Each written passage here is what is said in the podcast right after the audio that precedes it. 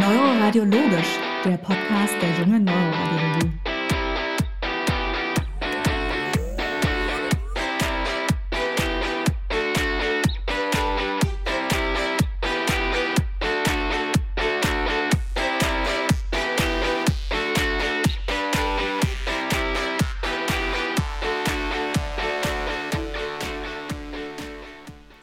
Herzlich willkommen zu Neuroradiologisch, dem Podcast der jungen Neuroradiologie. Ich darf wieder Katharina begrüßen. Hallo Katharina. Hallo Roland. Und heute startet unser eigentliches Konzept und wir werden uns in den kommenden drei Folgen mit dem Thema Schlaganfall beschäftigen. Heute werden Katharina und ich euch etwas über die Basics erzählen und in den kommenden zwei Folgen haben wir dann Daniel Behme, den Chefarzt der Neuroradiologie der Universitätsklinik Magdeburg zu Gast und wir sprechen mit ihm über die Diagnostik, die Therapie sowie aktuelle wissenschaftliche Themen zum Thema Schlaganfall. Hm, das wird bestimmt spannend. Aber bevor wir mit dem Schlaganfall starten, weil das hier unsere erste Basics-Folge ist, will ich einmal noch ein bisschen das Gehirn erklären als unser neuroradiologisches Lieblingsorgan, würde ich fast mal sagen. Also das Gehirn, das besteht aus einem Großhirn und einem Kleinhirn. Großhirn und Kleinhirn haben jeweils eine linke und eine rechte Hemisphäre, also eine linke und eine rechte Hälfte. Dann gibt es noch das Mittelhirn und den Hirnstamm, die irgendwie Großhirn und Kleinhirn ja bisschen miteinander verbinden. Dann gibt es im Kopf noch die Liquorräume, wo die Nervenflüssigkeit drin ist, die das Gehirn abholstern. Das Gehirn ist dann von Hirnhäuten umhüllt und drumherum kommt der Schädelknochen, den wir Kalotte nennen. Das war jetzt der Hirnaufbau im Schnelldurchlauf. Das kann man sich im Internet oder in Büchern auch nochmal genauer angucken.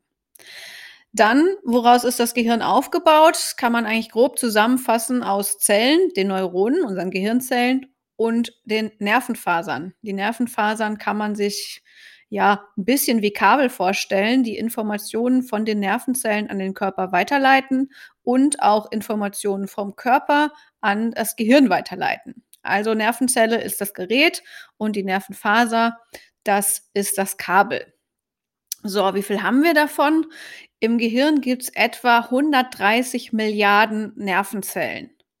Ich selber kann mit Zahlen immer wenig anfangen und kann mir darunter kaum was vorstellen, wenn ich sowas höre, 130 Milliarden, und habe deswegen mal geguckt, mit was ich mal das vergleichen kann. Und zwar 130 Milliarden ist ungefähr 16 Mal die Weltbevölkerung, die im Moment circa 7,9 Milliarden Menschen sind. Ähm, dann haben wir circa 135.000 Kilometer an Nervenfasern allein in unserem Großhirn. Und wenn man das mal umrechnet, ist das 3,3 Mal um den Äquator gewickelt, wenn man die jetzt alle hintereinander legen würde. Das ist auch sehr viel. Ähm, was man sonst noch so sagen kann, ist, dass das Gehirn im Rahmen des normalen Alterns, also auch ohne dass irgendwas an Krankheiten mit dem Gehirn passiert, ungefähr 31 Millionen Nervenzellen oder Gehirnzellen pro Jahr verliert. Das ist ganz normal, aber das hilft einem vielleicht nachher bei der Einordnung vom Schlaganfall, wenn wir nämlich erzählen, was da so mit dem Gehirn passiert. Ja, das sind beeindruckende Zahlen, wenn man sich die nochmal so vors Auge führt. Und da möchte ich auch direkt anknüpfen. Und zwar wiegt das Gehirn ca. 2% vom gesamten Körpergewicht, verbraucht aber fast 20% des Sauerstoffbedarfs des ganzen Körpers. Genutzt wird Glucose, also ein Zucker, als Hauptenergielieferant und die Blutversorgung des Gehirnes wird über die Halsgefäße gewährleistet. Dort gibt es ein vorderes und ein hinteres Stromgebiet. Das vordere Stromgebiet wird durch die Halsschlagadern, also durch die sogenannten Karotiden gebildet. Diese sind paarig angelegt. Die Karotiden teilen sich dann nochmal auf in eine innere und eine äußere Halsschlagader, die sogenannte Arteria carotis interna und Arteria carotis externa. Die Arteria carotis interna tritt dann in die vordere Schädelgrube ein, und ähm, teilt sich dort dann nochmal auf in eine mittlere Hirnarterie, die Arteria cerebri media, und in eine vordere Hirnarterie, die Arteria cerebri anterior. Das hintere Stromgebiet wird durch die ebenfalls paarig angelegten Vertebralarterien gebildet. Diese verlaufen entlang der Halswirbelsäule und treten in die hintere Schädelgrube ein und dort vereinigen sich beiden, äh, beide Vertebralarterien zur Arteria basilaris, welche dann entlang des Hirnstammes verläuft. Im Verlauf gibt sie dort im Wesentlichen beidseits jeweils drei Kleinhirnarterien ab und am Ende teilt sich die Arteria basilaris in die Arterie cerebri posterioris auf, also die hinteren Hirnarterien. Dann wird dieser Kreislauf geschlossen durch jeweils beidseits einen sogenannten Ramus communicans posterior und dieser Kreislauf, der dann entsteht, nennt man Circulus arteriosus cerebri beziehungsweise Circulus arteriosus villisii. Also dass der Eigenname benannt wurde, dieser Kreislauf nach Thomas Willis und das war ein englischer Arzt, der ca. 1664 dann das erste Mal diese Hirngefäße illustrierte, aber auch gleichzeitig noch beschrieben hat. Dazu konnte er auch schon die einzelnen anatomischen Strukturen mit klinischen Effekten korrelieren. Zur ungefähr gleichen Zeit hatte damals ein Schweizer, und zwar Johann Jakob Wepfer, in seinem Buch Historia Apoplecticum ebenfalls schon die Hirngefäße beschrieben, aber leider ohne Illustration und so hat am Ende Thomas Willis das Rennen gemacht.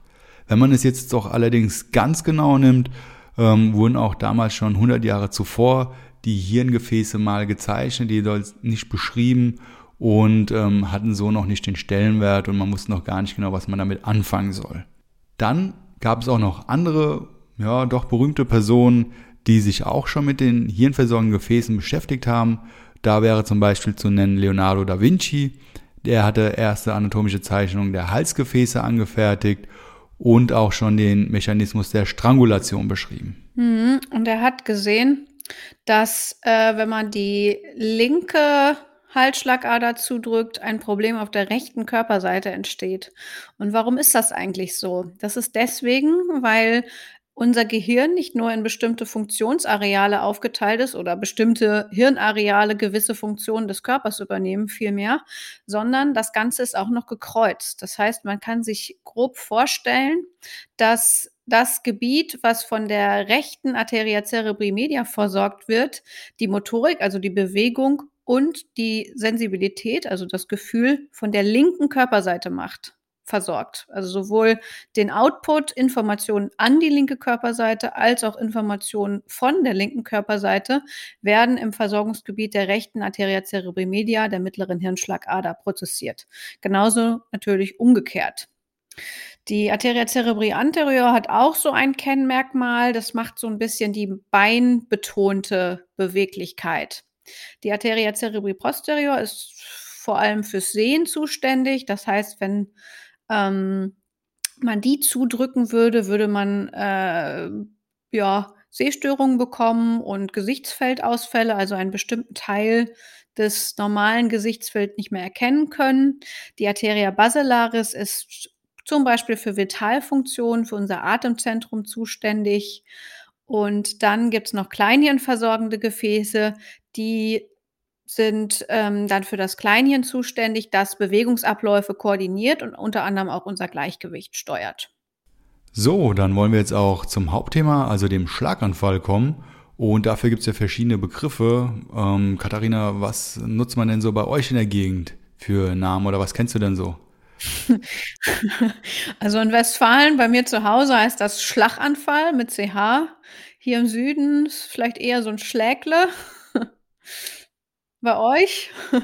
Ja, doch, Schlägle nutzt man hier auch oder der Schlag mit CH, wie du so schön sagst. Aber jetzt wollen wir einmal schauen, wo kommt der Begriff denn eigentlich her? Mhm. Zurückzuführen ist er auf Hippokrates, der hatte ca. 460 bis 370 vor Christi gelebt und ihm ist damals schon aufgefallen, dass es bei Menschen zu plötzlichen Lähmungserscheinungen kommen kann und zu Zustandsverschlechterung. Das Ganze hatte dann so heftig und blitzartig wie ein Schlag eingesetzt, deswegen hat er das Ganze dann Apoplexie genannt. Er hat allerdings auch schon beobachtet, dass diese Problematiken gar nicht unbedingt dauerhaft sein müssen, sondern auch manchmal nur vorübergehend bestanden und damit eigentlich auch schon das beschrieben, was wir heute als Tier kennen, also eine transistorische ischämische Attacke. Er ist allerdings davon ausgegangen, dass das Ganze eine generalisierte Ursache hat. Damals gab es ja noch die Vier-Säfte-Lehre, das heißt, es gab eine gelbe und schwarze Galle sowie Schleim und Blut und ein Ungleichgewicht dieser Versäfte hat dann verschiedene Krankheiten verursacht. Also man hat das Ganze noch gar nicht dem Gehirn unbedingt zugeschrieben, sondern man ist davon ausgegangen, dass eben ein Ungleichgewicht der Säfte vorliegt. Dann im weiteren Verlauf, ca. 130 bis 200 nach Christi, hatte Galen ähm, begonnen, die vaskuläre Anatomie des Gehirns an Tieren zu erforschen und ihm ist gerade bei Ochsen aufgefallen, dass es in der Schädelbasis ein sogenanntes Wundernetz, ein Rete mirabilis gibt und hatte dann seine Erkenntnisse von den Tieren auf den Menschen übertragen. Ihm ist ebenfalls Hippokrates schon aufgefallen, dass es beim sogenannten Apoplex zu plötzlichen Bewegungsverlusten und Bewusstseinseinstörungen gekommen ist, aber auch, dass die Atmung eingeschränkt sein kann. Und diese Einschränkung der Atmung war für ihn ein Prognosefaktor der Erkrankung. Also das heißt, wenn es initial zu Atemproblematiken kam, war der Verlauf der Erkrankung viel, viel schlechter, als wenn dieses am Anfang nicht vorlag. Dann, viele Jahre später, 1761, zeigte Morgagni, den man als einen der ersten klinischen Pathologen bezeichnen kann, dass es bei Patienten, die unter einem Apoplex litten, später in der Autopsie entweder Blut im Gehirn bzw. in der Schädelbasis vorlag oder eben nicht. Wenn das vorlag, nannte er das den hämorrhagischen Apoplex und wenn kein Blut vorlag, war das der nicht hämorrhagische Apoplex. Die ganz genaue Ursache war aber damals zu Beginn noch relativ unklar, woher denn dieser nicht hämorrhagische Apoplex denn kommt. Dann circa 90 Jahre später zeigte Rudolf Virchow, dass es eine Interaktion zwischen Blut- und Gefäßwänden gab. Er prägte den Begriff der Thrombose, der arteriellen Thrombose, der Embolien und des Embolus und er zeigte auch den Zusammenhang zwischen fehlendem Blutfluss und von Organparenchyma-Schäden und benutzte hierfür den Begriff der Ischämie. Des Weiteren hat er auch noch den Begriff der Arteriosklerose verwendet sowie mit seinem Schüler Julius Friedrich Kohnheim den Begriff des Infarktes geprägt. So, Katharina, jetzt haben wir ja gerade gehört, dass es durch so einen Embolus zu einem verminderten Blutfluss kommen kann und auch zu Organparenchyma-Schäden. Was passiert denn da genau und wieso? Ja, wie du schon eben gesagt hast, das Gehirn ist sehr abhängig von Sauerstoff und von Glucose. Und das Problem vom Gehirn ist, es kann beides nicht speichern. Das heißt, nach 68 Sekunden Kreislaufunterbrechung, also wenn aus irgendwelchen Gründen das Herz nicht mehr schlägt und kein Blut mehr Richtung Gehirn gepumpt wird, dann ist schon nach 68 Sekunden kein freier Sauerstoff mehr in der grauen Substanz. Und graue Substanz ist das, wo die Nervenzellen, die Gehirnzellen hauptsächlich sitzen. Glucose reicht ein bisschen länger, was so im Blut ist. Das ist nach 34 Minuten verbraucht, wenn gar kein Blut mehr ankommt. Jetzt ist es bei einem Schlaganfall in der Regel ja nicht so, dass der gesamte Kreislauf zusammenbricht, sondern die Hauptursache ist der Verschluss einer der hirnversorgenden Arterien, die du eben ja schon erzählt hast, Roland. Ähm, wenn eine von diesen Arterien verstopft ist durch einen Embolus oder einen Thrombus, dann werden die nachfolgenden Gefäßabschnitte natürlich nicht mehr durchblutet und die davon versorgten Hirnanteile bekommen nicht ausreichend Sauerstoff und Glucose. Wie lange hält das oder wie viel, wie wenig Blut kann das Gehirn denn tolerieren? Das konnte man oder das hat man in Experimenten herausgefunden. Und man weiß, dass äh, wenn weniger als 10 Milliliter Blut pro 100 Milligramm Gehirn pro Minute das ist die Einheit vom zerebralen Blutfluss, im Gehirn ankommen, dann äh, sterben die Gehirnzellen ab. Das nennt man Infarktschwelle. Dann gibt es eine Stufe drüber, 20 Milliliter Blut pro 100 Milligramm pro Minute. Das ist dann die Ischämieschwelle. Das halten die Nervenzellen ja etwa 10 bis 10 Minuten bis eine halbe Stunde aus und sterben danach ab. Das Absterben nennen wir dann Infarkt und das ist irreversibel. Also es kann nicht rückgängig gemacht werden, selbst wenn man die Durchblutung wiederherstellt, dann sind die Zellen abgestorben. Ähm, dann gibt es da noch so ein Zwischenstück zwischen 10 und 20. Da verlieren die Gehirnzellen ihre Funktion, also arbeiten nicht mehr, können aber noch gerettet werden, wenn man den Blutfluss wiederherstellt. Das nennen wir Penumbra, also den Halbschatten sozusagen. Ähm, die Zellen arbeiten nicht mehr, aber können theoretisch gerettet werden. Jetzt habe ich diese Zahlen genannt. Vielleicht sollte man noch voran oder nachschicken, dass die normale Durchblutung etwa 60 bis 80 Milliliter pro 100 Milligramm Gehirn pro Minute betragen. Jetzt wollen wir uns einmal anschauen, was denn so mit einer Gehirnzelle passiert, wenn dieser kritische Schwellenwert unterschritten wird. Und zwar ist die Gehirnzelle auch nur eine normale Zelle. Das heißt, es gibt mehrere Zellkompartimente. Wir haben ein gewisses Zellmilieu, eine Zellmembran. Und dieses Zellmilieu muss erhalten sein, damit die Zelle richtig arbeiten kann. Dafür ist vor allen Dingen die sogenannte Natrium-Kalium-ATPase zuständig. Das ist eine Art Pumpe, die dafür sorgt, dass immer genau das richtige Verhältnis an Natrium bzw. Kalium in oder eben außerhalb der Zelle vorliegt und sorgt eben am Ende dafür, dass die Zelle richtig arbeiten kann. Wenn es jetzt aber zu einer verminderten Durchblutung kommt, liegt letztendlich auch ein vermindertes Angebot an Energiesubstraten vor und gerade diese Natrium-Kalium-ATPase kann nicht mehr richtig arbeiten. Das hat zur Folge, dass es zu einem vermehrten Natrium-Einstrom in die Zelle kommt und dadurch Wasser mit in die Zelle hineingezogen wird und es dadurch zu diesem sogenannten zytotoxischen Ödem innerhalb von wenigen Minuten kommt. Dann im Anschluss geht es in den Zelluntergang in die Nekrose und im weiteren Verlauf, dann innerhalb von Stunden, kommt es zu dem sogenannten vasogenen Ödem. Jetzt ist es aber so, es gibt ja noch einen Zwischenzustand, hatte Katharina ja schon erwähnt, das ist die sogenannte Penumbra, so haben wir das eben genannt. Und hier ist es so, es kommt zwar weniger Blut an der Zelle an, aber es ist gerade noch so ausreichend, dass die Grundfunktionen der Zelle erhalten bleiben können. Also gerade diese Natrium-Kalium-ATPase funktionieren noch, das Zellmilieu kann gehalten werden. Aber die Zelle an sich ist in dem Sinne funktionslos, dass sie ihrer eigentlichen Aufgabe in dem Moment nicht mehr nachkommt, denn die Zelle stellt dann alles Mögliche ein, um Energie zu sparen. Insbesondere bei den Gehirn- oder Nervenzellen ist es so, dass dann keine Signale mehr weitergeleitet werden. Ja, also wird der Haushalt so weit runter reduziert, dass nur noch die Grundfunktionen vorliegen und die Zelle so eine längere Zeit überleben kann, ohne dass sie direkt untergeht. Hm.